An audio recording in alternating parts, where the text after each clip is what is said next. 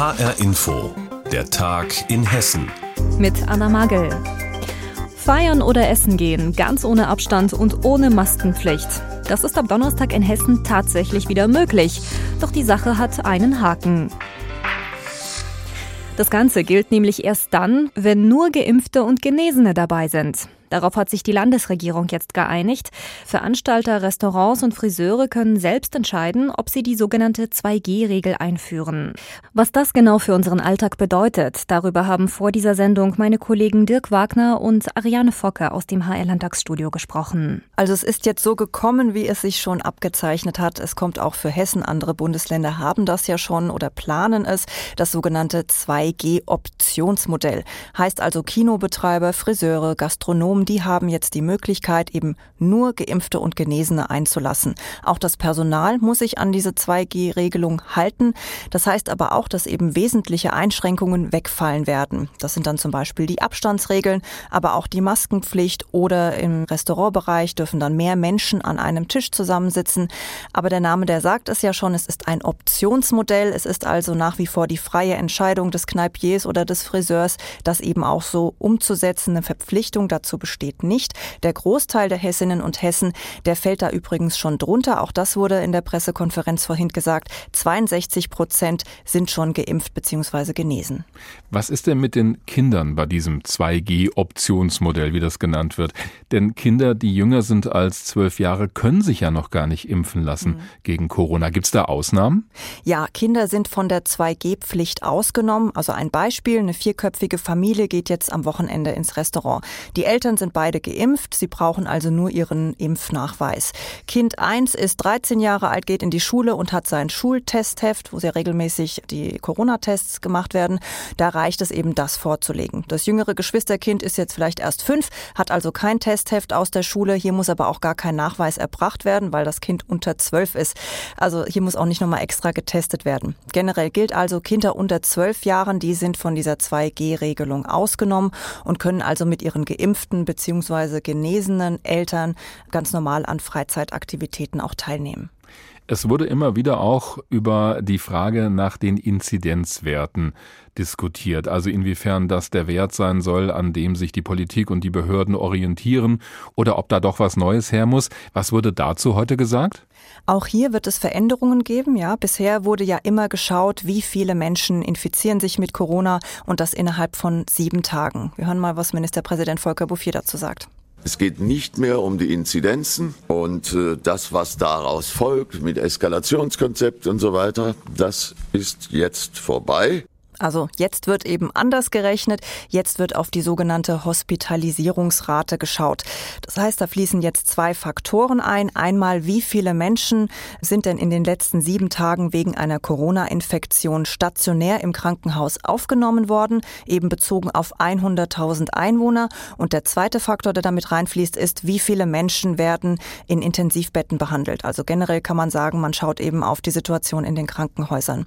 Das sind übrigens landesweite Fest Festlegungen, keine Kreisfestlegungen mehr. Das gilt ab Donnerstag in ganz Hessen. Aber alles in allem lässt sich sagen, es wird jetzt nicht unbedingt einfacher, was die Regelungen angeht. Wo sich aber nichts ändert, das ist im öffentlichen Nahverkehr, in den Schulen, Kitas und in den Behörden. Da bleibt alles so wie gehabt und wir es gewohnt sind. Sagt Ariane Focke über die neuen Corona-Beschlüsse und das 2G-Modell. Das gibt es ab Donnerstag auch bei uns in Hessen. Allerdings dürfen Gastronomen, Friseure und Veranstalter selbst entscheiden, ob sie nur Geimpfte und Genesene reinlassen wollen.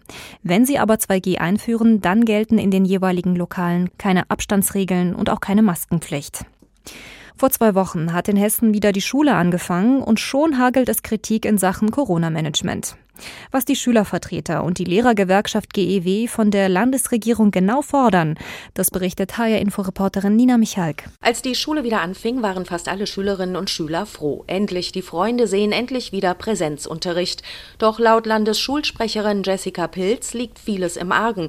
Die Hygienestandards, die die Schulen einhalten müssten, könnten nicht überall durchgesetzt werden, weil die Ausstattung schlecht sei. Nicht nur die Ausstattung mit Luftfiltern in den Klassenräumen, sondern auch die Ausstattung mit Desinfektionsmittel, was eigentlich wahnsinnig ist, äh, wenn man bedenkt, dass doch in eigentlich fast allen anderen gesellschaftlichen Bereichen momentan überall Desinfektionsspender zu finden sind und dass das in keiner hessischen Schule, nicht auf dem Flur, nicht auf den Toiletten, äh, nicht zur Verfügung gestellt wird. Ein weiteres Problem seien die Masken. Es gebe eine Maskenpflicht, aber nur Lehrer bekommen diese umsonst.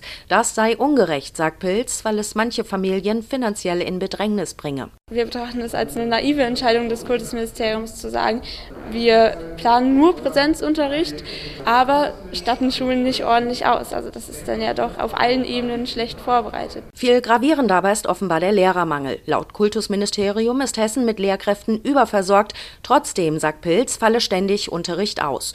Und nun müssten auch noch Wissenslücken, die in der Pandemie entstanden sind, aufgeholt werden. Es ist auf jeden Fall nicht ausreichend bei der aktuellen Lerngrößengruppe, wenn eine Lehrkraft alleine in der Klasse steht und auf diese ganzen Wissensgefälle, die da jetzt entstanden sind, alleine eingehen muss. Das heißt, dafür gibt es auf keinen Fall genug Lehrkräfte zurzeit in Hessen. Auch die Lehrergewerkschaft GEW klagt über Lehrermangel. Derzeit seien fast 2000 Lehrerinnen und Lehrer in Hessen fertig ausgebildet und könnten sofort anfangen.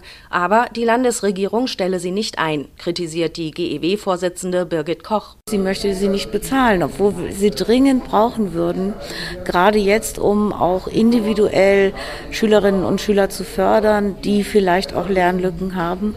Auch wenn es denn wieder in einen Wechselunterricht gehen würde, was wir alle nicht wünschen und möchten, dass wir natürlich da in kleinen Gruppen äh, die Schülerinnen und Schüler unterrichten können.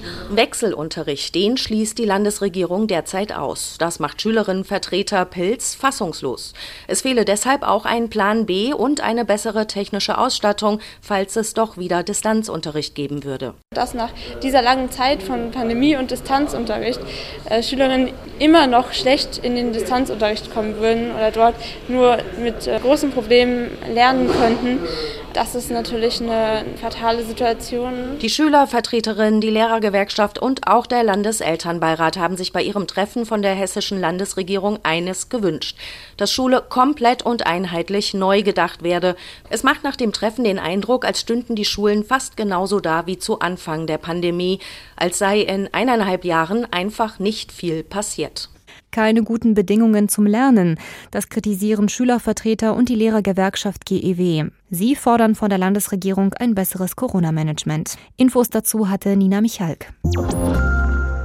Der Prozess, der jetzt vor dem Landgericht in Hanau begonnen hat, macht viele Beobachter fassungslos. Ein vier Jahre altes Kind stirbt im August 1988, misshandelt und getötet, offenbar von der Chefin einer Sekte. Die wird viele Jahre später zu lebenslanger Haft verurteilt. Und in diesem Prozess gerät auch die Mutter des Jungen in Verdacht. Sie soll bei den Gräueltaten mitgeholfen haben. Das Kind starb in einem Sack, weil die Sekte es für die Reinkarnation Hitlers hielt. Und jetzt steht also die Mutter des Jungen vor Gericht. HR-Gerichtsreporterin Heike Berufka war bei dem Prozessauftakt dabei. Vor dieser Sendung haben wir sie gefragt, Heike, was macht diese Frau für einen Eindruck? Das ist eine 60-jährige Frau, die natürlich angespannt gewirkt hat. Kein Wunder, denn es waren sehr, sehr viele Journalisten Journalisten gekommen und der Frau wird Mord vorgeworfen. Und wenn man die Anklage hört, dann ist dieser Fall einfach nur monströs, denn dann hat ihr Sohn Jan wirklich ein schreckliches Martyrium erlitten. Dann haben wir es hier mit einer wirklich kaltblütigen Frau zu tun, wenn stimmt, was da steht. Die Anklage beschreibt den Todeskampf des Kindes. Die Angeklagte selbst will sich am nächsten Verhandlungstag ausführlich dazu äußern. Heute haben das erstmal ihre Verteidiger getan. Sie sagen, die Angeklagte erwarte hier in Hanau überhaupt kein fairer Prozess, sondern Gericht und Staatsanwaltschaft seien voreingenommen. Die Verteidigerin hat betont, dass es vor Gericht nicht um Moral gehe, sondern um die Aufklärung einer Straftat. Und was genau ist jetzt am ersten Verhandlungstag passiert? Die Verteidiger haben sehr ausführlich beschrieben, warum sie glauben, dass der Angeklagten kein fairer Prozess gemacht wird und dass sie willkürlich in eine Falle gelockt worden sei. Die Mutter des getöteten Jan hatte nämlich im ersten Prozess gegen die Sektenchefin vor einem Jahr vier Tage lang als Zeugin sehr, sehr ausführlich ausgesagt und erst nach dem Urteil ist sie dann festgenommen worden, also zur Beschuldigten geworden. Die Vorsitzende Richterin, eine sehr ruhige Frau, hat noch einmal darauf hingewiesen, verstehen, was Aufgabe dieses Gerichts ist, nämlich all das nochmal zu prüfen. Die zentrale Frage zu klären, ist Jan in einen Sack gesteckt worden und dort an seinem Erbrochenen erstickt? Und was spielte seine Mutter dabei für eine Rolle? Am 27. September geht's weiter sagt Heike Borufka über den zweiten Sektenprozess in Hanau. Vor gut einem Jahr hat das Hanauer Landgericht eine Sektenführerin zu lebenslanger Haft verurteilt, weil sie einen vierjährigen Jungen ermordet hat. Und jetzt wird auch der Mutter des Kindes der Prozess gemacht. Startschuss für die Messe Automechaniker in Frankfurt.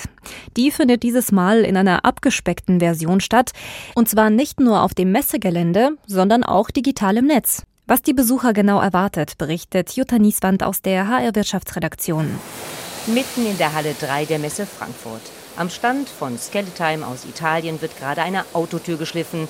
Auf der Schleifmaschine steckt dabei ein elastisches Pad. Dazu erklärt Mitarbeiterin Martina Bertazzoni. Dieses Produkt äh, saugt äh, Staub auf und äh, es ist sowohl flexibel als auch hart, dank dem Stahlblech in Mitte des Produktes. Es passt äh, sich an alle Oberfläche an. Eines der rund 130 Unternehmen aus 35 Ländern, die auf dem Messegelände ihre neuen Produkte präsentieren. Die anderen zeigen sich lieber im Internet in sogenannten Showrooms. Wichtig für das Trendthema Nachhaltigkeit ist das sogenannte Remanufacturing, zu dem es auf der Automechaniker sogar einen eigenen Kongress gibt. Olaf Mushoff, Direktor der Automechaniker Frankfurt. Remanufacturing heißt eigentlich nichts anderes als gebrauchte Teile so aufzubereiten, dass sie quasi wie Neuteile sind. Und das kann man sich jeder vorstellen, dass das wirtschaftlich sinnvoll ist, aber vor allen Dingen auch im Herstellungsprozess, im Bearbeitungsprozess besser ist, weil weniger Emissionen entstehen. Das ist ein ganz spannender Zweig. Seit rund 40 Jahren kommt Karl-Heinz Beckers zur Automechaniker. Er ist Geschäftsführer der Firma BBT aus Weinzell bei Nürnberg. Er ist froh, dass er seine Produkte vor Ort präsentieren kann. Die alten für Verbrennungsmotoren, die neuen für Elektromobilität. Die alten Produkte sind äh, Zündungstechnologie, äh, Zündkabel, Zündspulen, Abgasreinigungssysteme, Luftmengemesser und Sensorik für auch Abgastechnologie. Die neuen Produkte sind also Ladekabel und Wallboxen für Ladetechnologie. Er steht also mit einem Bein noch in der alten, mit dem anderen schon in der neuen Zeit. Die zeigt sich nur wenige Meter entfernt in der Zukunftswerkstatt 4.0 des Instituts für Automobilwirtschaft an der Hochschule für Wirtschaft und Umwelt in Geislingen an der Steige. Mit neuen Konzepten für die Werkstätten und Autohäuser. Da geht es um die Wartung und Reparatur von Elektrofahrzeugen, um die Software in den heutigen Fahrzeugen bis hin zu Fahrassistenzsystemen. Institutsleiter Stefan Reindl erläutert. Zum Beispiel, wenn es einen Unfallschaden gibt am Fahrzeug, es sind verschiedene Sensoren mittlerweile in allen Fahrzeugen verbaut. Damit das Fahrzeug dann auch wieder geradeaus fährt, müssen die neu adjustiert werden. Ja, das hat man eben vor 10 oder 15 Jahren gar nicht so gekannt. Kameras, Ultraschall, das muss wieder neu ausgerichtet werden. Die Messe Automechanika ist in Frankfurt gestartet, dieses Mal wegen Corona als Hybridversion, und zwar mit Veranstaltungen vor Ort und auch im Netz. Jutta Nieswand hat sich für uns auf der Messe umgesehen. Und das war die Sendung Der Tag in Hessen mit Anna Magel. Die Sendung gibt es auch als Podcast auf hrinforadio.de.